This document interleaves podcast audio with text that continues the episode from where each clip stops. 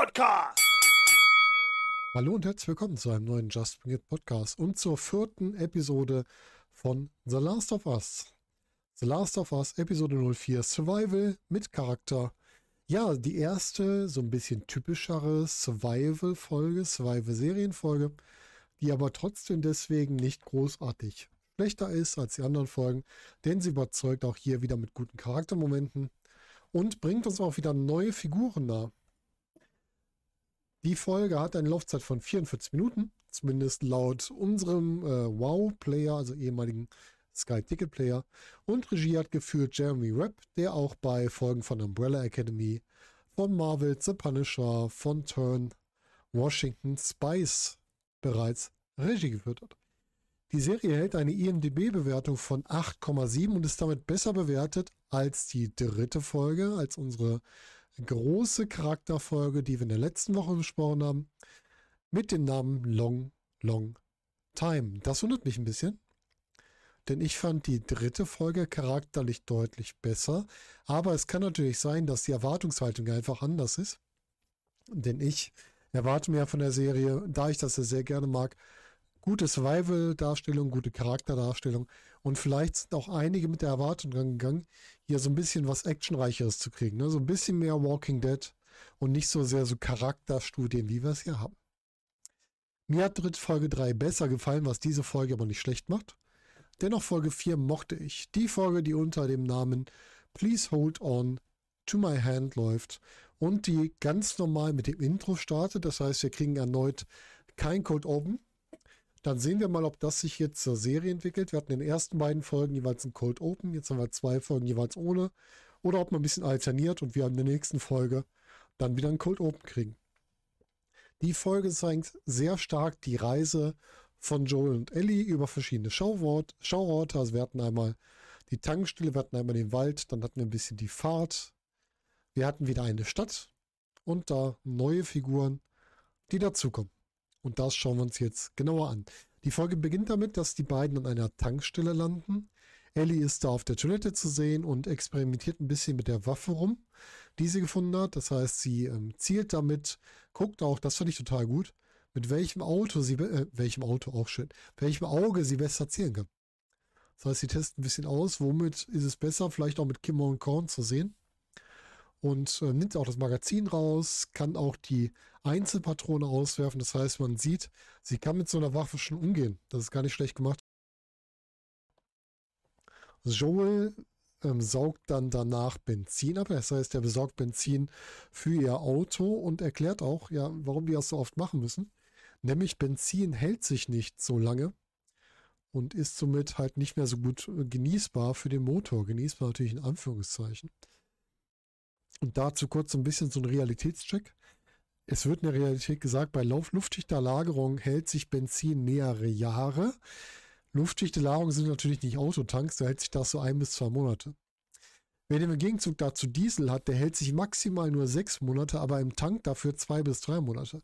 Das heißt, der Diesel ist hier noch für die kurze Zeit besser in der Haltbarkeit, in, in äh, luftdurchlässigen Behältern, sagen wir mal und das Benzin halt auf längere Zeit. Und Benzin natürlich nur, wenn man es in Metallkanistern lagert. Wenn ihr wiederum Kunststoffkanister nimmt, ist da wieder die Möglichkeit, dass es durch die Puren rauskommt und somit da drin auch nicht so lange gelagert werden muss. Das nur mal für euch, wenn ihr lagern wollt. Und daran merkt ihr auch, was die bessere Variante ist. Wenn ihr euch zum Beispiel einen Generator zulegt, ist es meist besser auf einen Benzinbetriebenen als auf einen Dieselbetriebenen zu setzen, weil ein Benzin halt länger vorhalten kann. Allein deswegen. Das ist ein guter Weg. Und für die, die viel im Homeoffice arbeiten, auch hier denkt bitte dran, spätestens einmal in zwei Monaten die ein Benzinfahrzeug mal bewegen oder einmal in drei Monaten ein Dieselfahrzeug. Wir haben das hier zu Hause auch mit zwei Wagen. Einer Benzin, einer Diesel, muss man auch dran denken, dass man beide mal bewegt, damit da nicht irgendwo sich irgendwas festsetzt. Zurück zum, ähm, zur Serie, zur Folge. Ja, und da finde ich ganz schön, dass Joel halt wieder erklärt, ne, das mit dem Benzin, dann zeigt er auch, wie er das besorgt. Er saugt es halt an, das kennen wir ja schon. Und dann erklärt, fragt Ellie, ja, wie funktioniert das denn? Und Joel lässt sich da irgendwas einfallen und nimmt sie da ein bisschen aufs Korn. Das fand ich wieder ganz süß für die, für die Dynamik. Und ja, dann hat Ellie so ein schlechtes Wortspielbuch, was sie auch erzählt, was äh, hier am Anfang Joel noch sehr kalt lässt. Aber das wird eigentlich genutzt, um so ein bisschen die Beziehung zwischen den beiden, wie sie sich weiterentwickelt, zu erzählen. Innerhalb der Folge. Auch das wurde schön gemacht. Auch die Dynamik zwischen den beiden immer weiter ausgebaut. Und was halt auch wieder schön ist, die Reise durch die verlassene Umgebung. Die beiden unterhalten sich dabei. Wir sehen mal teilweise Bilder von, von, äh, von wilden Tieren. Wir sehen Bilder von der Natur, die sich alles zurückholt. Dann redet Ellie davon, dass sie gerne mal einen Hubschrauber, äh, gerne mal einen Panzer sehen würde. Und später kommen wir natürlich dazu, dass wir so einen Abschnitt sehen, wo Militärfahrzeuge stehen, die verlassen sind. Also all das wird hier auch wieder aufgegriffen. Und dann kommen wir zu dem Punkt, wo Joel sagt so, wir brauchen jetzt eine Pause und da finde ich auch gut, er fährt von der Straße runter in einen Wald rein und ähm, Ellie fragt dann auch, ja, äh, warum verstecken wir uns denn hier? Dann meinte, äh, liegt das an den Infizierten? Er sagt, nee, die Infizierten sind hier draußen nicht das Schlimmste, denn die Infizierte kommen nicht so weit nach hier draußen. Das kann man natürlich damit erklären, dass die Infizierten sich immer da aufhalten, wo sie sich halt auch weiter verbreiten können. Denn das ist ja das Ziel vom Cordyceps in der Natur auch. Er sucht sich immer irgendetwas, wo der sich weiter ausbreiten kann. Und das würde ja von der Erklärung her auch gut zur Natur passen. Das ist also ganz gut gemacht. Ja, was machen sie? Sie machen sich was zu essen. Also das wird ja auch wieder schön Survival-mäßig. Ne? Joel hat einen Gaskocher dabei, Konserven dabei, gute ähm, Ravioli aus der Dose. Die kennen wir auch noch von früher. Also ich kenne sie zumindest. Ich habe die früher auch gern gegessen mittlerweile lieber vegetarisch als früher die mit äh, Fleischigen, weil die vegetarischen einfach etwas kräftiger im Geschmack sind. Die Fleischigen sind so ein bisschen laff mittlerweile. Aber ich kann sie auch nicht mehr so oft essen. Aber in der Apokalypse kann ich mir gut vorstellen, dass sie doch wieder äh, ganz lecker sind. Und finde es aber auch gut, dass man jetzt zeigt, wie wird denn Essen zubereitet, wenn man unterwegs ist. Also sie löffeln nicht die kalten Ravioli, sondern die werden aufgewärmt und dann gegessen. Dann gibt es wieder äh, einen von Ellis guten, schlechten Witzen. Und äh, ja, diesmal liegt Joel halt mit dem Rücken zu ihr, aber er schmunzelt auch schon so ein bisschen in ihre Richtung. Das ist schon ganz interessant gemacht. Und was ja auch interessant ist, man fragt sich ja hier, warum dreht Joel ihr den Rücken zu? Das wird später aufgeklärt, warum er sich genau so hinlegt, wie er es da macht. Und das wird auch etwas, was wir in der weiteren Erzählung auch brauchen werden. Gehe ich zumindest noch von aus. Und er legt sich mit Ellie hin. Das sieht so aus, als würden beide einschlafen. Dann sehen wir eine spätere Szene, wo Joel halt mit seinem Gewehr, das vorher noch neben ihm lag, jetzt draußen steht und die Gegend bewacht. Hier ist halt die Frage, hat er jetzt wirklich geschlafen? Oder hat er das nur so getan, damit Ellie sich auch entsprechend sicher fühlt und hat sich dann um die Sicherheit gekümmert. Aber ich tippe mal, er wird ein bisschen geschlafen haben zumindest, um hier auch ähm, ein bisschen sich zu erholen. Ja, am nächsten Morgen gibt's wieder wieder auf die Straße. Ellie muss Karte lesen, auch was Neues für sie. Das heißt, sie muss sich hier dran gewöhnen, jetzt eine Karte zu lesen. Und die beiden unterhalten sich wieder. Also wir haben sehr viel Interaktion zwischen den beiden. Und äh, Joel erzählt von Tommy auf Rückfrage und erzählt halt, wie der so charakterlich ist. Das heißt, wir kriegen hier für eine Figur, die gar nicht in der Szene ist, ein bisschen Charakteraufbau. Ne?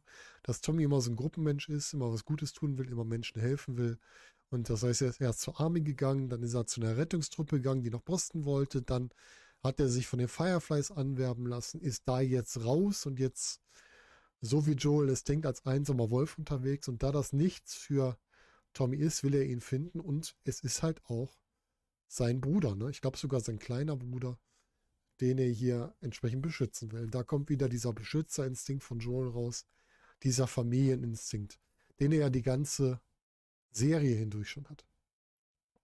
Ja, dann kommen sie an den Bahn, an den äh, Tunneldurchgang, der blockiert ist. Joel guckt sich das genauer an, sieht, okay, hier geht es nicht durch. Und das heißt, sie müssen von dem, ich glaube, es war ein Highway, runter und durch die Stadt. Und in der Stadt decken sie erstmal eine verlassene QZ und dann sehen sie auf der Straße jemanden, der verletzt aussieht. Ich glaube, es war eine junge Frau, die verletzt dort rumlief. Und ja, Joel schaltet relativ schnell dass das hier eine Falle ist und ähm, dreht halt ab und die werden dann verfolgt und äh, verunglücken auch in einem Ladenlokal und werden dort dann von ihren Verfolgern auch angegriffen. Joel schickt Ellie dann durch ein Loch in der Wand, wo sie sich verstecken soll. Das war, glaube ich, ein 1 zu 1 Rückgriff aufs Spiel. Ich glaube, das habe ich mal gesehen. Und er schafft es dann, zwei seiner Angreifer niederzustrecken. oder erstmal einen niederzustrecken. Dann zieht er sich zurück. Das finde ich auch sehr gut. Denn auch das ist ja so ein Thema, wenn man so einem Kampf ist. Das merkt man bei Computerspielen gerne. Positionswechsel ist gut, um den Gegner auch nicht die einfachsten Möglichkeiten zu geben. Das heißt, er wechselt die Position, er schießt seinen zweiten Gegner und dann bricht einer durch die Hintertür. Und da wirkt es so, als hätte Joel das nicht mitgekriegt. Und der ist hier echt in Bredouille. Also wird halt ähm, ja gewürgt mit einer, mit einer Waffe am Hals und kann sie nicht wehren. Und dann kommt Ellie doch dazu und ähm, hat erst ihr Messer und entscheidet sich dann doch auf die Waffe zu wechseln, auf die Pistole zu wechseln und schießt dem, ja, dem Widersacher in den Rücken und schützt damit Joel. Und ja, der Widersacher äh, bettelt jetzt um sein Leben und ja, Joel muss dann hier entsprechend etwas äh, tun, denn, denn sein Gegner gibt ihm aus seinem Messer und will damit sich quasi freikaufen. Und ja, Joel schickt Ellie wieder zurück, weil er will nicht, dass sie das miterlebt und er tötet den dann. Und hier war so die Frage, sind wir hier jetzt schlau oder sind wir nicht schlau? Schlau wäre es gewesen zu sagen, wir nehmen jetzt keine Schusswaffe, erstmal, weil wir nicht noch mehr Aufmerksamkeit auf uns wollen und zusätzlich, weil wir die Munition sparen wollen. Und genau das ist Joel auch. Er tötet seinen Widersacher nämlich mit einem Messer. Und lässt sich dann von Ellie quasi in ihr Hinterzimmer helfen. Und das war auch schön, das ist garantiert auch aufs Spiel bezogen. Denn er sagt ja hier, Ellie, ich passe dich durch das Loch, mach mal die Tür frei. Und das macht sie auch. Also das wirkt so ein bisschen wie diese schlauchförmigen Level, wo dann immer so der Weg freigeräumt wird von einer der zwei Figuren. Dann kriegen wir einen Switch und kommt zu einer anderen Gruppe, wie er dargestellt wird. Und die Gruppe sind weder die Fireflies noch Fedra, so eine neue Gruppe. Und die Anführerin, die wir hier sehen, die gerade ein Verhör durchführt, nennt sich Kathleen. Und die kennen wahrscheinlich viele. Gespielt von Melanie Linsky. Die kennt man vielleicht als Shauna aus Yellow Jacket. Oder ihr kennt sie wie ich als Rose aus Two and a Half Men. Und ich habe da mal recherchiert, was sie alles gemacht hat und erstmal gesehen, wie viele ernstzunehmende Rollen sie doch mittlerweile gespielt hat seit dem Ende der Serie. Und ich mochte sie als Rose sehr, weil sie auch da so einen komplett verrückten, besonderen Charakter gespielt hat, muss ich ganz ehrlich sagen. Und sie verhört eine zweite Person, der laut EMDB Edelstein oder Edelstein heißt, gespielt von John Getz, den ihr vielleicht als Paul Trainer aus Doom Patrol kennt. Und es stellt sich dabei einmal heraus, dass er der Arzt ist, der sie damals zur Welt geholt hat. Das heißt, sie haben eine direkte Verbindung. Dann stellt sich aber auch heraus, dass er ein Verräter ist. Er hat seinen Nachbarn damals an Fedra verraten. Und er wird nach einem Henry befragt. Und hier stellt sich die Frage, ist Henry jetzt hier ein, ebenfalls ein Verräter? Ist er ein Gegenspieler? Ist er jemand, der ähm, ja, und trotz Gegenwehr die Gruppe verlassen hat, das wird ja nicht so ganz klar. Aber sie sagt am Ende, also sie wird dann nochmal rausgerufen, da wird ihnen gezeigt, hier die beiden, die halt durch Joel schwer verletzt oder halt getötet wurden. Und fragt dann noch, können, kann ein Arzt ihnen helfen? Da kommt die Antwort, nee, ihnen ist nicht mehr zu helfen. Und dann erschießt sie den Arzt. Und hier muss ich sagen, finde ich es ein bisschen unlogisch. In einer Apokalypse würde ich niemals einen Arzt erschießen. Also man kann ja vieles machen, aber ein Arzt erschießen ist gerade in Apokalypse nicht die gescheiteste Idee. Dass das vielleicht emotionsgetrieben ist, ja, okay, aber Arzt erschießen macht einfach keinen Sinn. Muss man einfach sagen. Ne? Ja, und wir sehen halt auch in der Einstellung mit den, äh, mit den verlorenen äh, Kollegen oder Mitstreitern auch die zwei Sichten hier. Wir haben einmal diese Anführerin, die Kästi, und dann haben wir den Militärarm, der hier durch Perry repräsentiert wird. Perry wird gespielt von Jeffrey Price der interessanterweise in den äh, Last of Us Spielen die Synchronstimme von Tommy ist. Und wenn ihr ihn schon in Serien gesehen habt, dann vielleicht als Trevor Dobbs in Bosch. Ja, und was interessant ist, als sie dann auf die Suche gehen nach den, äh, nach denen, die hier ihren Kollegen das angetan haben, wirkt das ein bisschen wie so eine Parallelmontage aus der dritten Folge, wo wir gesehen haben, wie das Militär vorgegangen ist, um die Leute rauszuholen für die Evakuierung. Und das fand ich sehr interessant dass sie ja sich scheinbar gegen die Fedra irgendwie aufgelehnt haben, aber sich jetzt genauso verhalten wie die Fedra selbst. Das finde ich sehr spannend. Und ja, Joel entscheidet dann, okay, wir müssen es in Sicherheit bringen. Die haben ein neues Gebäude gesichtet, ein relativ hohes Gebäude, was entfernt ist. Und ja, er will sie dahin in Sicherheit bringen. Und um, ähm, bevor sie aber aufbrechen können, sie müssen erwarten, bis es dunkel ist, ähm, gesteht Joel Ellie gegenüber eine Schuld ein.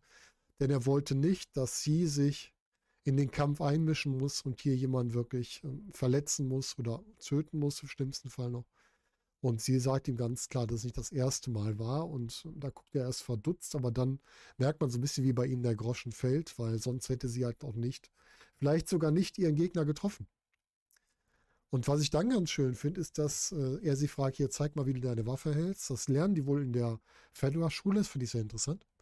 Und er zeigt dann, wie man die Waffe richtig hält, damit sie auch wirklich das Ziel trifft. Und auch das finde ich wieder schön, so ein bisschen Survival. Wenn er ihr vertraut, lässt er ihr nicht nur die Waffe, sondern zeigt ihr auch, wie sie bestmöglich damit umgeht. Und das finde ich sehr cool.